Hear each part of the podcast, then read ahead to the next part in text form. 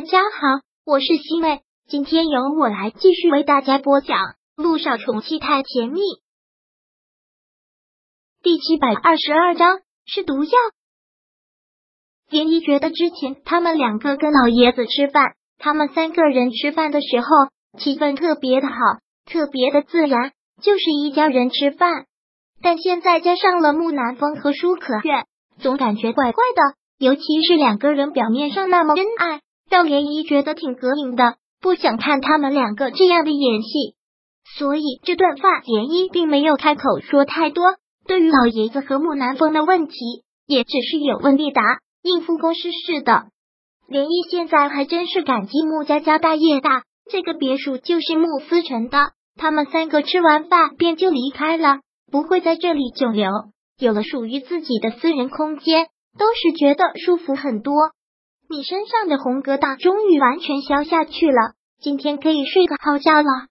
连依又检查了一下他的身上，看到他身上的红疙瘩都消下去了，也就放心了。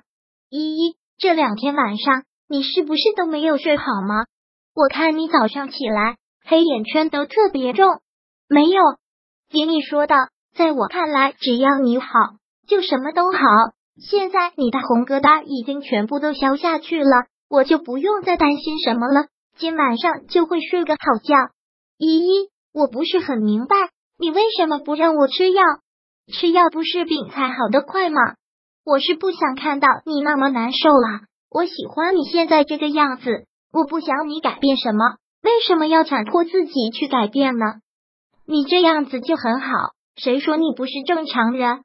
谁说你只有几岁？孩子的智商才不是！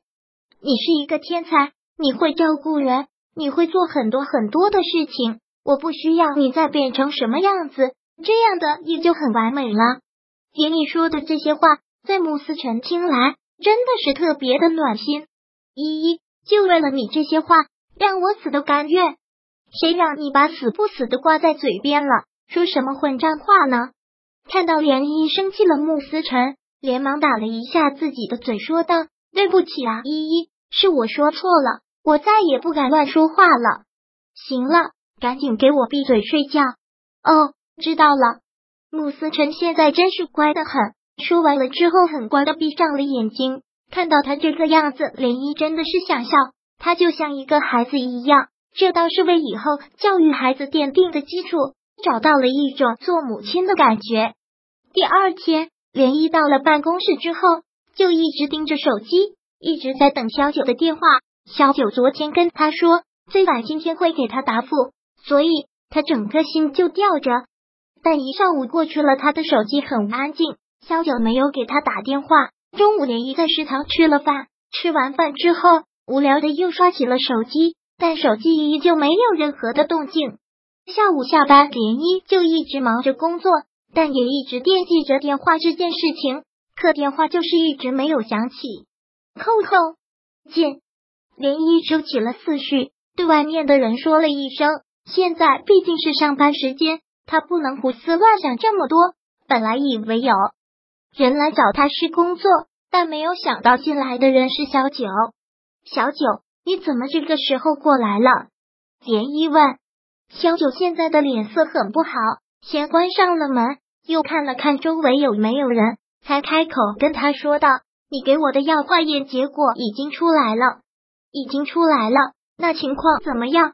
是不是假药啊？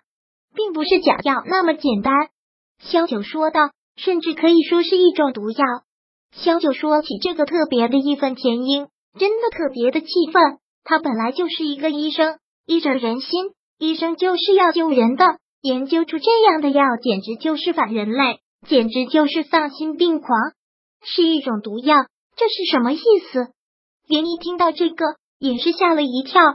小九解释道：“这种药是经过特殊研究而成的，原来正宗的药里面的成分里面也有，但多加了一些成分，而加进去的那些成分就形成了毒药，但不会一下子对身体怎么样，就像是一种慢性毒药。”会慢慢的破坏他的大脑皮层，会让他一点一点的失忆，一点一点的记忆退化，到最后就会进入一种近乎老年痴呆的状态。什么？连一听萧九一说完，感觉整个腿都软了，一下子坐到了座位上，完全不敢相信。他本来以为就是一些庸医为了骗钱用假药，不会对人身体有害的一种假药，但没想到这居然是一种特殊研制出来的毒药。一名化验出来的结果绝对错不了。那是什么意思？为什么会这个样子？连一现在真的是摸不着头脑，这到底是怎么回事？这不是假药那么简单啊！是有人想害思辰，可以这么说，是有人不希望他想起以前的事情，就用这种方法来破坏他的大脑，然后他就会慢慢的一步一步的走向痴呆，到最后走向死亡。这是一个慢慢要他命的过程。连一听到这些话之后，感觉他整个世界观都摊开了。这是什么意思？为什么会有人要害穆思辰呢？但但是请来的那些医生，顶多就是骗钱，跟穆家无冤无仇的，为什么要用这样的方式来害思辰呢？这完全说不通啊！难道是那些医生用这种方法来寻仇？也说不通啊！思辰虽然说是穆家人，但他常年流浪在外，就算真的要报复穆家人，也不会报复到他的头上。所以这件事情可能也没有我们想的那么简单，也许背后藏着一个大阴谋。但可以确定的，有人要害穆思辰，有人不想让他好起来，甚至是想要他的命。可会是谁这么做呢？谁会用这么残忍又卑鄙的手段？思辰那么善良。他不会有任何的仇家，不会有人要报复他的。